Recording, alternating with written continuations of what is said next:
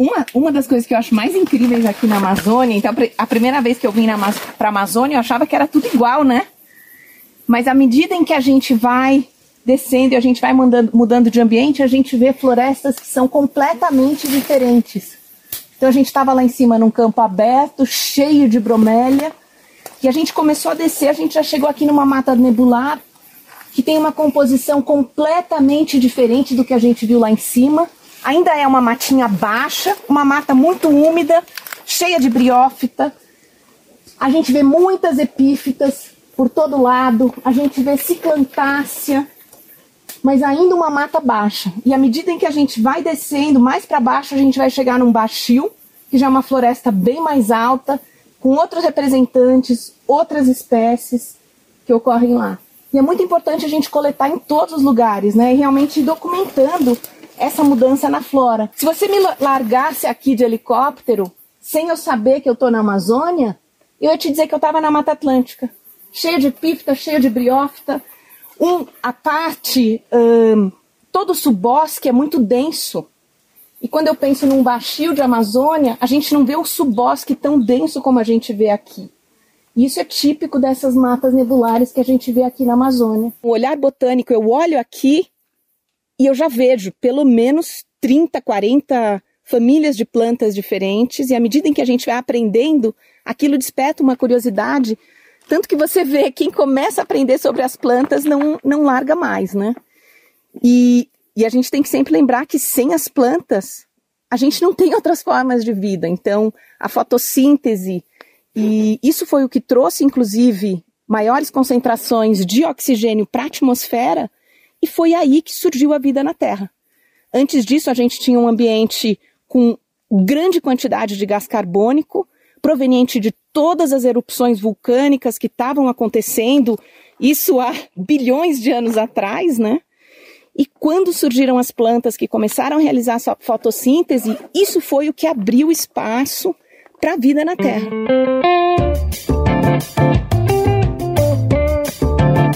Vozes do Planeta, com Paulina Chamorro. Essa aula para abrir este segundo episódio do Vozes do Planeta em Campo especial Serra do Imeri é de Lúcia Loma, do Departamento de Botânica do Instituto de Biociências da Universidade de São Paulo. Lúcia, juntamente com a sua colega Rafaela Força, na época da expedição do Jardim Botânico do Rio de Janeiro e hoje coordenando o Parque Nacional do Descobrimento, formaram a equipe de botânica da expedição pela Serra do Imeri, as ilhas de altitude na Amazônia brasileira. E hoje você está acompanhando um episódio especial e temático. Vamos! Eu estive em campo com as pesquisadoras, acompanhando pesquisadoras e pesquisadores que partiram rumo às alturas do Brasil, ao teto do Brasil, para fazer a coleta e descobrir novas espécies da Amazônia brasileira. Este episódio especificamente me encanta, pois a questão das plantas é fundamental, como a Lúcia acabou de falar, para que a gente entenda o início da vida na Terra. E estar num lugar, num ambiente como é a cadeia de montanhas da Serra do Imeri, a quase 2 mil metros de altitude, é, nos traz novas percepções sobre a evolução da Amazônia, o que era a Amazônia agora mais recente, aonde se juntava com a Mata Atlântica, como é, através das plantas a gente vai descobrir essa história. É o convite que eu faço para você neste segundo episódio do Vozes do Planeta em Campo, especial da Serra do Imeri.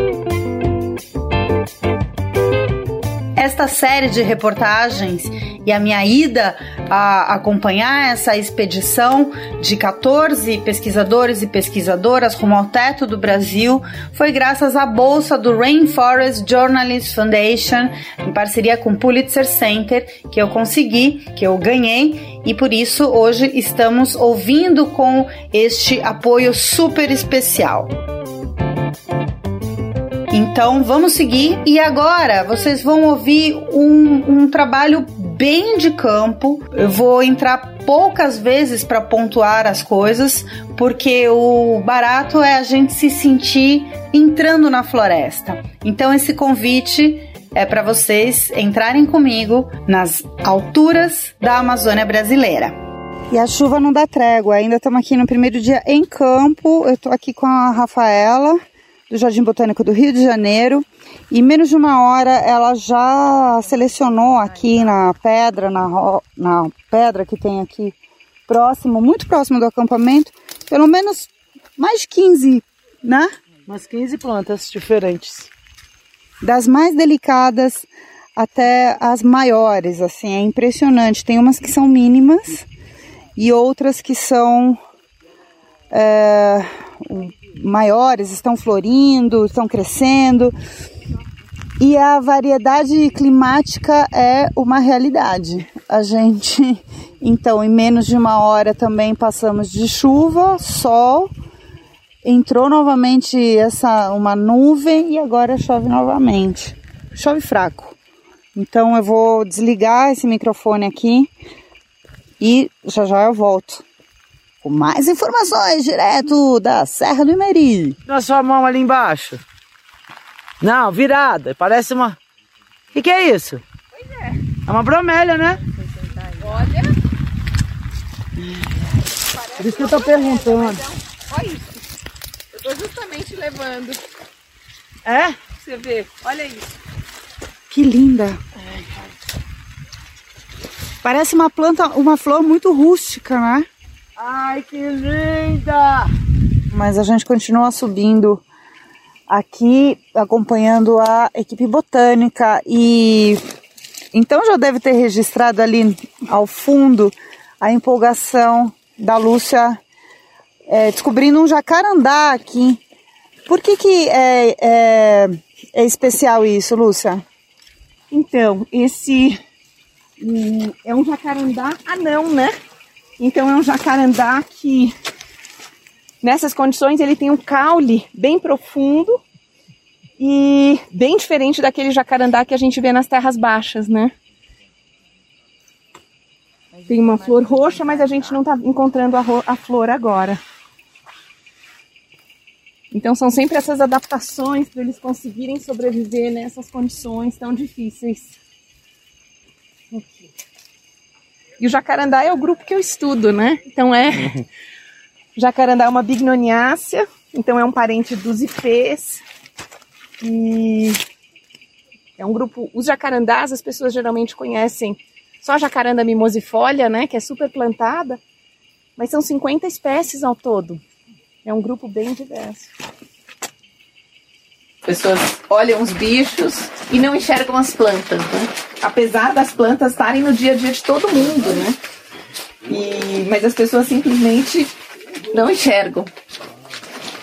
Esse é um dos nossos desafios como botânico, fazer com que as pessoas enxerguem as plantas. Elas não são só um elemento na paisagem, elas são seres vivos, elas compõem o ambiente, né? Na verdade, quando você tira a vegetação, os bichos não vão mas é porque é, é isso, a gente tem muito mais costume, né, Lu, de olhar para as plantas. E o nosso desafio de tentar fazer divulgação científica, conversar com as pessoas, mostrar, falar, ó, as plantas também são legais, né? Planta é muito legal, mas é um desafio isso. Então, na verdade, tudo. as pessoas não pensam, né? Mas a gente come planta, a gente dorme em cima de planta, a gente veste planta. A nossa vida completamente dependente das plantas. A cama que você dorme é de madeira. A roupa que você veste é de algodão. Olha para o seu prato. Você tem uma proteína animal. O resto é tudo originado de planta. Arroz, feijão, mandioca, farinha que a gente come, o macarrão é trigo, é tudo planta. Mas as pessoas não se dão conta disso. Os cosméticos que a gente usa também, então sabonete, shampoo, é. vários medicamentos, são todos muito de mais de vegetais do que de animais. De animais. A, a, gente é mais dependente das plantas do que dos animais para nossa vida diária, cotidiana, né? Mas na verdade a vida do ser humano depende da sobrevivência das plantas. É. Sem preservar as plantas, o ser humano não, não sobrevive. É. Eu vou fazer uma pausa agora só para contar para vocês a diferença não só de altitude, né, para coletar andar 300 metros não era em linha reta, era subindo e descendo muito, num solo bem lodoso, com chuva e outras coisas. Então, a gente foi indo todos esses dias. E outra coisa que era bem instável, que é bem instável, uma umidade de quase 90% o tempo todo.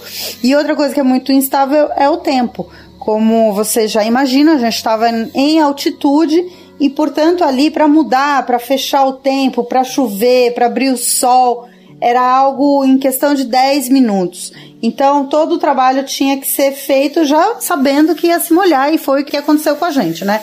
Passamos 12 dias em campo praticamente molhadas, molhados o tempo todo. E hoje vocês estão acompanhando Lúcia Loma, do Departamento de Botânica do Instituto de Biociências da Universidade de São Paulo, e a Rafaela Força, as duas que comporam a equipe de botânica dessa expedição à Serra do Imeri e todos os dias saindo para fazer coleta.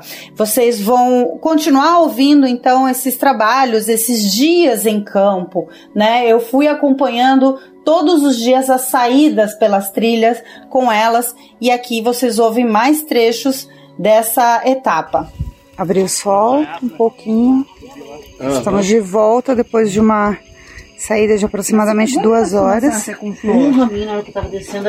na mão. Acompanhando aqui a Rafaela e a Lúcia, que estão separando o material. Ah, achei. Achou? Ah, eu vou falar uma coisa, tem gente nesse mundo. Achei a fita, achei as matriculares, as ah. drogas, tudo dentro do balde. Pessoa... Apareceu a Margarida. Cuidado que essas Tava achando que a gente tinha pisado, né? Ó. Não, eu achei que os zoólogos já tinham pisado nas minhas plantas. Tá tudo no saco. A gente sabe até hoje, né, que a gente sabe muito pouco sobre as plantas da Amazônia, né? Só para ter uma ideia, a gente até hoje no catálogo da Flora do Brasil a gente documentou 15 mil espécies de plantas na Amazônia brasileira a reserva Duque, que é uma reserva na Amazônia Central, a gente coletou 1.500 espécies e a gente estima que tenham mais de 40 mil espécies na Amazônia como um todo. E a maior parte dos trabalhos na Amazônia com plantas são nas terras baixas, que são os locais mais fáceis de coletar. Né? Então a gente coleta muito por rios, na várzea, a gente vai pelos rios, especialmente quando os rios estão cheios, porque aí a gente consegue já coletar pela copa das árvores, né? Você imagina o desafio que é você coletar uma espécie que está lá em cima, 40 metros de altura. Então, coletando pelos rios, isso facilita muito. E mesmo nas terras baixas, a gente sabe muito pouco sobre as espécies de plantas que a gente tem aqui, sobre tudo, né? Mas especialmente plantas, né? Bom, não sei se especialmente porque micróbios e bactérias, insetos, a gente sabe ainda menos. Mas a flora das montanhas da Amazônia, elas são muito pouco conhecidas por conta da dificuldade de acesso. A gente tem trabalhos nas Guianas, que foram feitas especialmente na Guiana venezuelana, na Guiana francesa. A gente tem algumas expedições que foram feitas já, então para o Pico da Neblina, para a Serra das Mocidades, mas são lugares muito difíceis de acesso e a gente conhece muito pouco sobre o que tem Nossa, aqui. a gente começou a falar dessa expedição, eu acho que, bom, quase uma década que a gente sonhava e, e mais ou menos, talvez há uns 6, 7 anos atrás, a gente começou a falar mais concretamente. E agora, finalmente, a Sul inteira era coberta por floresta há 60 milhões de anos. Essas florestas foram ficando mais diversas e foram depois mudando toda a sua composição. E a mesma coisa aconteceu com aves, com répteis, com anfíbios e tudo mais. Claro que a gente tem uma série de interações bióticas, então as plantas interagem com os bichos e todos esses processos são muito importantes para a formação da biota. Então a gente tem processos históricos, a gente tem processos ecológicos e essa combinação de fatores é que levou a essa mega diversidade. Bom, agora aqui eu vou fazer mais outro respiro, mas é bem para pontuar, para sublinhar, para destacar uma aula muito importante sobre a história da Amazônia. Né? Muita gente acha que é algo mais distante, mas a formação da Amazônia é algo mais recente e tem algo que liga com a Caatinga, que liga com a Mata Atlântica. A Lúcia Loman vai contar isso agora. E então a gente sabe que ao longo, então se a gente pensar últimos 60 milhões de anos, a gente teve uma série de mudanças no clima da Amazônia e a gente estuda também como a biota da Amazônia mudou ao longo dessas mudanças climáticas.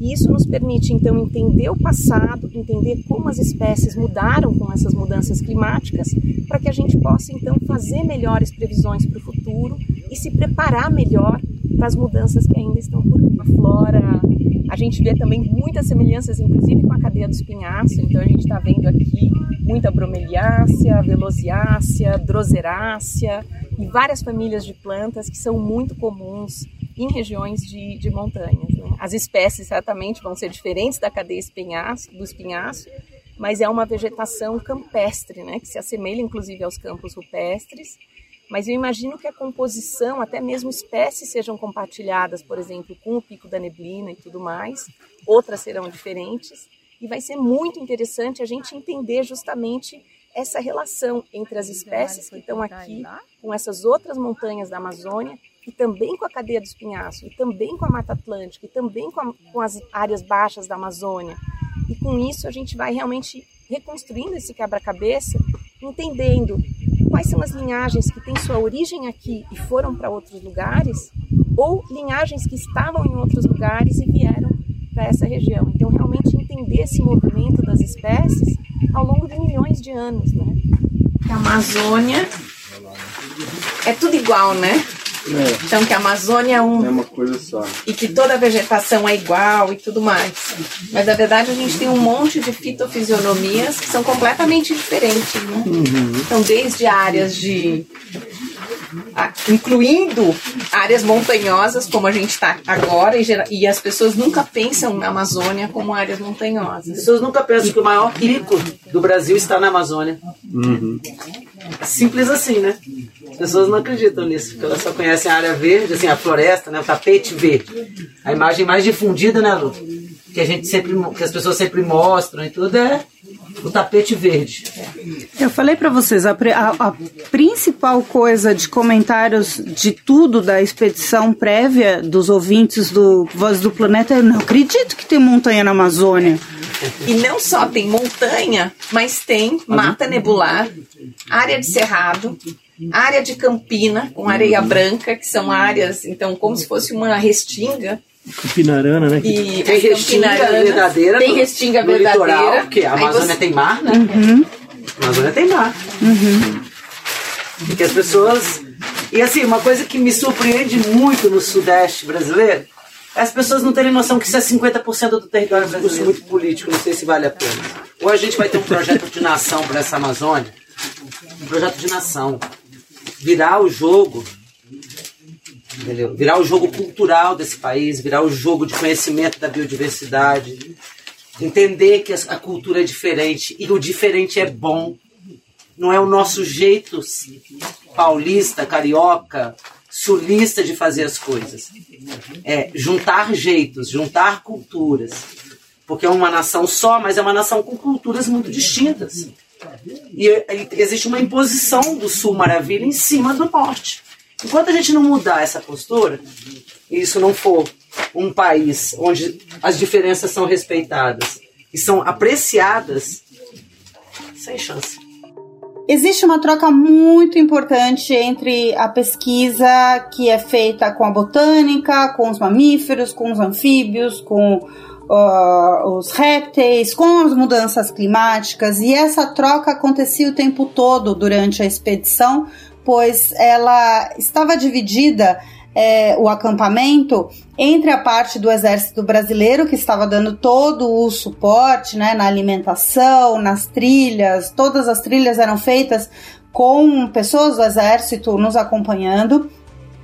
Lembrando que essa é uma expedição para uma área que nunca tinha sido pisada pelo, por nenhum cientista é, no Brasil e, portanto, essa expedição é emblemática para a história da ciência brasileira, pois é a coleta e preenchimento de dados e de lacunas que ainda não se tinha é, referência né?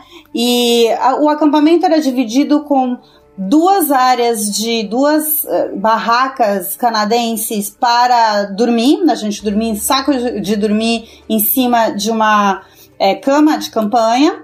Existia uma terceira que era a parte de atendimento, de primeiros socorros, e onde também acontecia o trabalho de prensa da, da Lúcia e da Rafaela. Mais adiante, a gente tinha também o laboratório, onde trabalhava toda a equipe de anfíbios, répteis, né, mudança climática e também de mamíferos. E ao lado nós tínhamos a cozinha. Então, esse ambiente todo proporcionou que os pesquisadores e pesquisadoras estivessem em contato o tempo todo. Quando as pessoas chegavam das três trilhas que estavam abertas, já existia essa troca de informações sobre o que tinha sido coletado ou não coletado, ou que estava sendo procurado. Para vocês terem uma ideia da importância do trabalho eh, e, e, do alcance que a Lúcia Loma e a Rafaela Força conseguiram nessa expedição de 12 dias, elas coletaram 1.320 amostras de 220 espécies de planta. E a Lúcia calcula que pelo menos 10% dessas espécies podem ser novas. Mas agora eu captei um trechinho dessa conversa que acontece aí no meio do acampamento. Vocês vão ouvir o professor Miguel Truffaut que é o chefe da expedição, juntamente com a Lúcia. Então, por isso que eu acho que as nossas estimativas, por exemplo, de plantas da Amazônia, são muito pouco acuradas, porque os números são é, umas, subestimados, né? Uhum. Imagina, o número de espécies. A gente tem mais espécies catalogadas para o Cerrado do que para a Amazônia de plantas, para o Brasil. Imagina. Não faz sentido nenhum. Claro que não.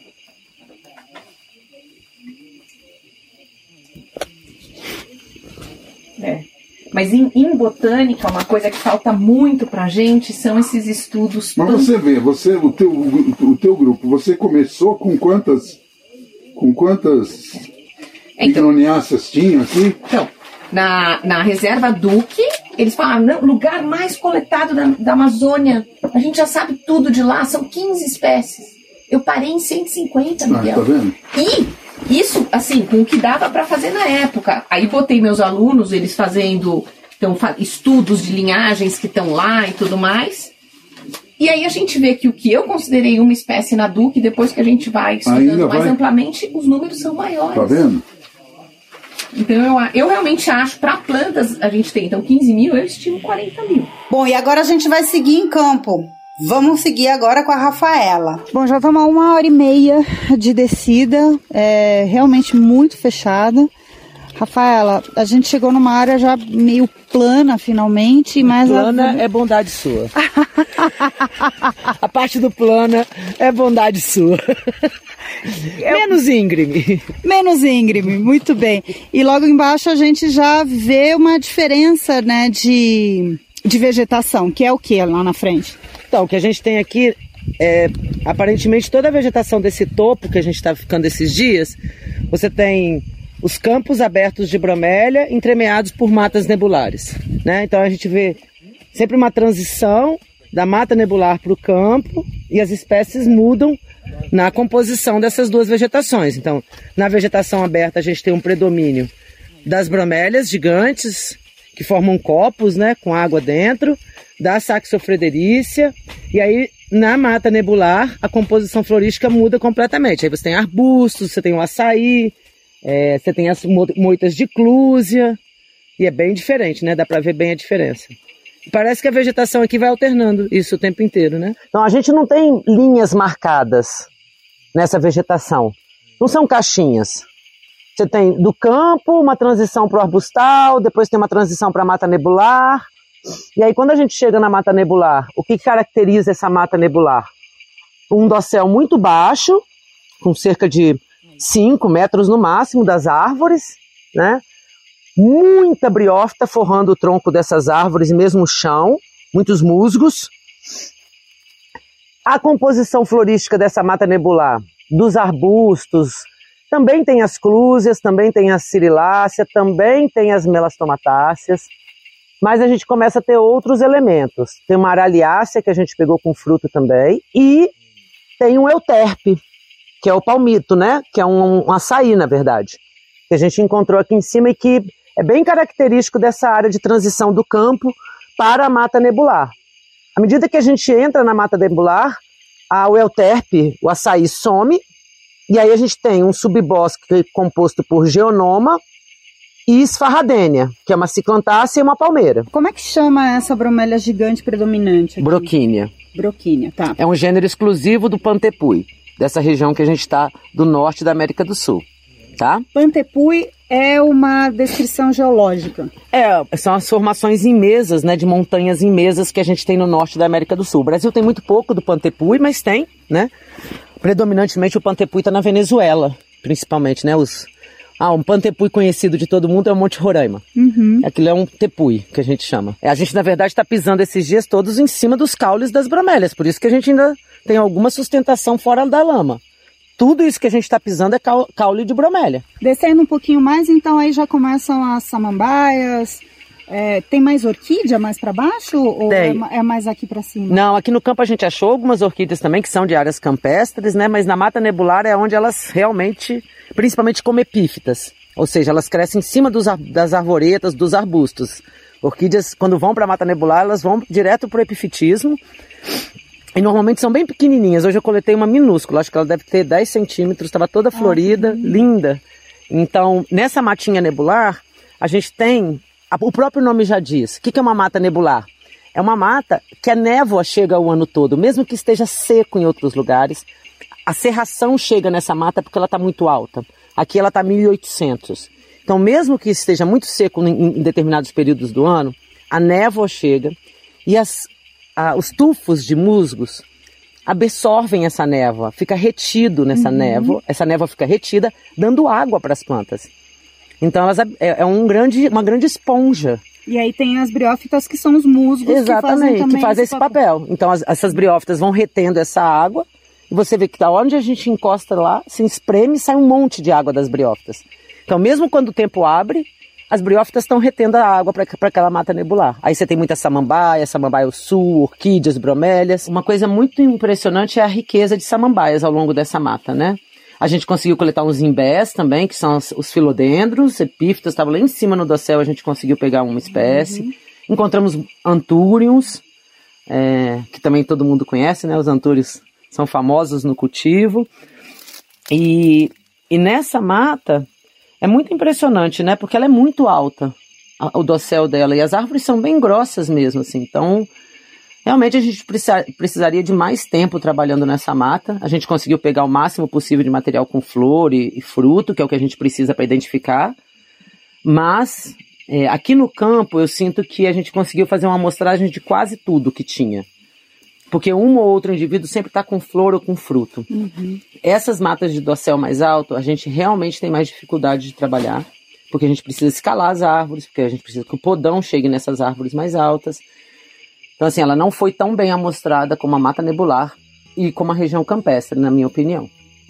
Foram 12 dias é, de subida e de descida, acompanhando as equipes nas coletas. E a cada momento que a gente percorria essas trilhas, muito pouco banho, porque apesar da gente estar na Amazônia e estar numa altitude, não existia quase fontes d'água para a gente poder tomar banho, né? Então, com muita lama, muita chuva, foi realmente um campo muito, muito pesado. E a gente vai ouvir agora acompanhando a Lúcia Loma e também a Rafaela, um pouco mais dessas conversas que a gente fazia caminhando e subindo e descendo a montanha da Serra do Imeri. Então vamos lá.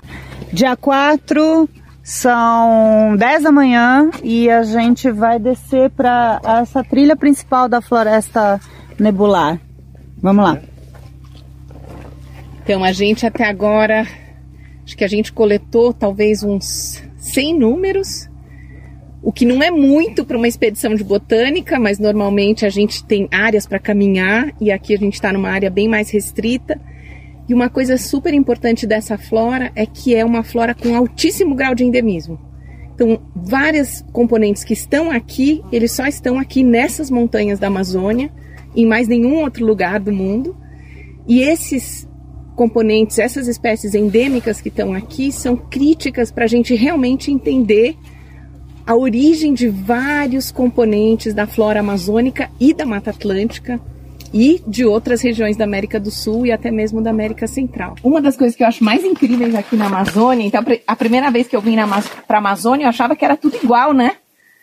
Mas à medida em que a gente vai descendo e a gente vai mudando, mudando de ambiente, a gente vê florestas que são completamente diferentes.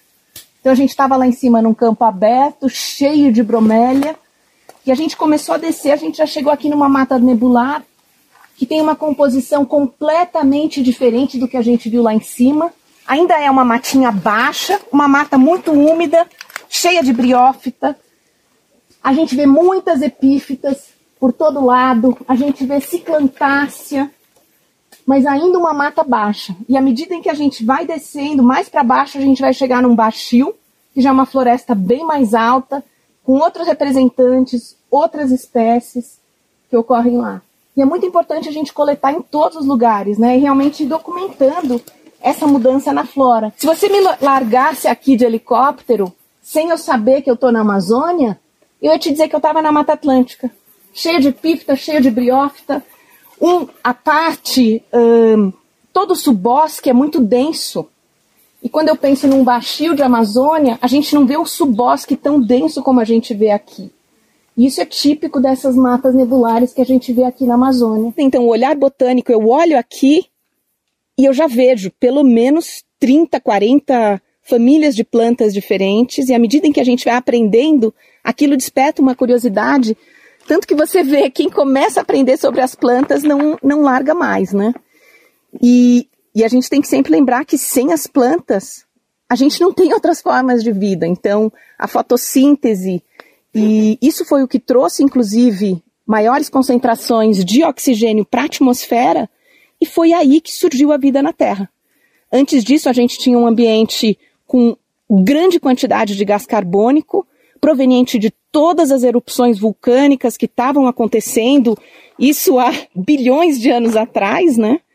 E quando surgiram as plantas que começaram a realizar sua fotossíntese, isso foi o que abriu espaço para a vida na Terra. Então, a gente está vendo esse monte de musgos aqui, mas na verdade as primeiras plantas surgiram no ambiente aquático, que são as algas. Aí e... a gente tem os musgos aqui, depois tem a sequência que seriam quais? Então, os musgos, que ainda dependem da água para completar seu ciclo reprodutivo, por isso que a gente só vê musgos aqui nessas regiões com água, né? Em seguida, a gente tem as samambaias, que têm esporos, então, as samambaias não têm flor, não têm fruto, elas têm esporos. Posteriormente, a gente tem as gimnospermas, que vêm a ser os pinheiros, e elas não têm flores, elas só têm sementes e estróbilos, que são outras estruturas reprodutivas, e depois as angiospermas, que só surgiram há cerca de 140 milhões de anos atrás, mas realmente se diversificaram depois da extinção dos dinossauros que ocorreu no Cretáceo. Aí a gente tem uma mega diversificação das angiospermas pelo mundo todo, que levou a essa enorme diversidade de plantas. Então, dos grupos o grupo mais diverso de plantas que a gente tem hoje em dia são as angiospermas, que são as plantas com flores, né, que a gente vê e presta mais atenção justamente pelas flores. Pois é, o mundo é das plantas. Espero que depois dessa percepção a gente possa olhar diferente né, para a Amazônia, possa entender a importância de expedições como essa e de pesquisa como as que a Rafaela e a Lúcia fazem, justamente para a gente poder ter é, o registro e o conhecimento do que a maior floresta tropical do mundo ainda resguarda ao longo do dia a gente vai passando, vai vendo as diferentes e vai colocando no saquinho. E de noite faz a numeração delas, ah, igual a gente faz de qualquer outro, outra planta, né? Na parte evolutiva das plantas, onde que elas se encontram e por que, que é importante ter dados sobre briófitas nesse ambiente? Então, as briófitas, elas são muito sensíveis à mudança de ambiente. É, são as primeiras plantas quando você mexe numa floresta, provavelmente elas, junto com as epífitas, são as primeiras plantas que sofrem o impacto de uma alteração ambiental. Elas são muito sensíveis à mudança de luz, de umidade, de temperatura. A planta oferece uma casa, né, para elas e elas em, em retorno oferecem uma proteção e ajudam a limpar toda a superfície das folhas de ovos de outros insetos e para diminuir a herbivoria, né? Herbivoria são essas, a gente vê esses são essas porções que foram comidas pela planta por outros, por outros organismos. Então é importante a gente lembrar que o que a gente está vendo aqui hoje é o resultado de milhões de anos de evolução e uma combinação de fatores ecológicos e interações com outras espécies e também fatores históricos, que são mudanças no ambiente. Então, se a gente pensar que aqui na América do Sul a gente tinha, a América do Sul era coberta por florestas há cerca de 60 milhões de anos, ao longo desses 60 milhões de anos, nós tivemos um monte de mudanças climáticas, nós tivemos um monte de mudanças no ambiente, mudanças geológicas. E o que a gente vê hoje é o resultado de, de todos esses aspectos históricos e também dessas interações ecológicas com os outros organismos que vivem aqui. Muito maravilhosa essa história da planta que guarda formigas que a Lúcia acaba de nos contar aqui. E assim como essa expedição se deu, em 2017 existiu uma primeira expedição ao Pico da Neblina, que é uma outra ilha de altitude da Amazônia que fica próxima da Serra do Imeri, dentro dessas proporções que vocês possam imaginar. Muitas das espécies que a Rafaela foi encontrando agora na Serra do Imeri também estavam sendo observadas no Pico da Neblina. Vamos ouvir um trecho dessa história. A gente amplia a ocorrência das espécies, né, quando a gente faz uma coleta. É, o que, que a gente coleta? Coleta por causa disso. Então a gente coleta para registrar o que é novo, mas não só para registrar o que é novo. A gente coleta porque a gente quer saber a distribuição geográfica das plantas. Cada escicata dessa coletada é um ponto no mapa para você compor a distribuição geográfica de uma espécie. Sem uma amostra de herbário, você não sabe a distribuição geográfica de uma planta. É, essa é a forma que os botânicos têm de registrar ocorrências nos diferentes ambientes, nas diferentes localidades. Então, nós, os botânicos, taxonomistas, quando a gente participa de uma expedição dessa, a gente faz coletas gerais de inventário. Então não é só o grupo que a gente trabalha, a gente coleta para ciência. Ah, pode demorar, sei lá, 50 anos para alguém examinar uma amostra dessa e descobrir que é uma espécie nova. Então é, a gente coleta para todos, né? A gente coleta ah, para quem vem depois da gente,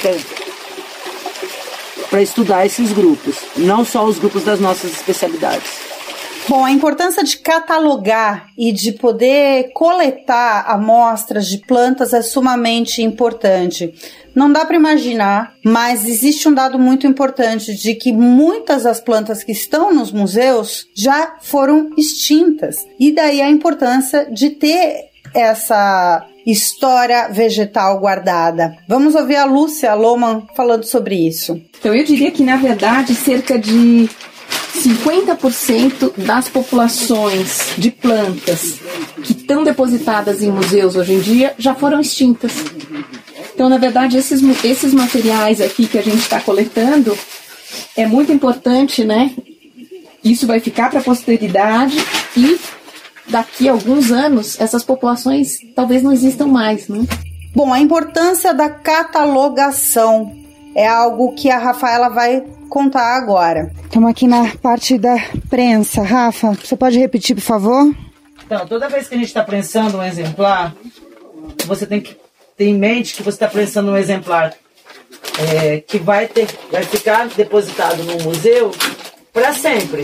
Então ele tem que ser bonito, ele tem que ter estética, ele tem que ser bem feito. Você não vai ajeitar ele depois. Depois que ele secar, é a forma que ele vai ficar para sempre no museu. Então a gente tem que pensar nos detalhes de como esse material depois vai virar uma escicata. Você tem que ser os olhos de quem não está aqui. Então, quando um outro pesquisador é, examinar esse material que ele tiver no museu, ele tem que conseguir, lendo o que eu escrevi, enxergar o que eu enxerguei. Esse é o nosso maior desafio. Né? Você tem que conseguir transmitir para alguém que vai ler esse material. Não importa daqui quantos anos, pode ser daqui a 100, 200 anos, ele tem que saber o que eu vi aqui. Né? E por isso que a gente se preocupa tanto com a descrição detalhada do material. E isso toma muito tempo. Então também não adianta a gente ficar coletando muitos exemplares no mesmo dia e terminar o trabalho exausto. A gente tem que ter um equilíbrio ao longo dos dias. Porque de noite a gente vai ter que descrever tudo que a gente viu. Na hora que a gente for numerar as plantas e colocar no caderno.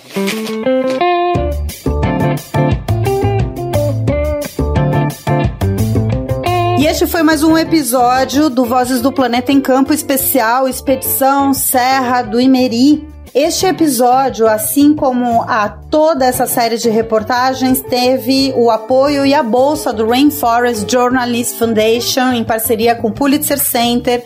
E eu queria agradecer demais por todo esse apoio dado que possibilitou, viabilizou essa minha ida para acompanhar essa expedição tão importante para a ciência brasileira, que está preenchendo essas lacunas ou, ou escrevendo né, em papel branco histórias sobre a Amazônia brasileira. A gente volta no próximo episódio trazendo mais histórias dessa expedição. Eu conto com vocês. Até lá! Vozes do Planeta, com Paulina Chamorro.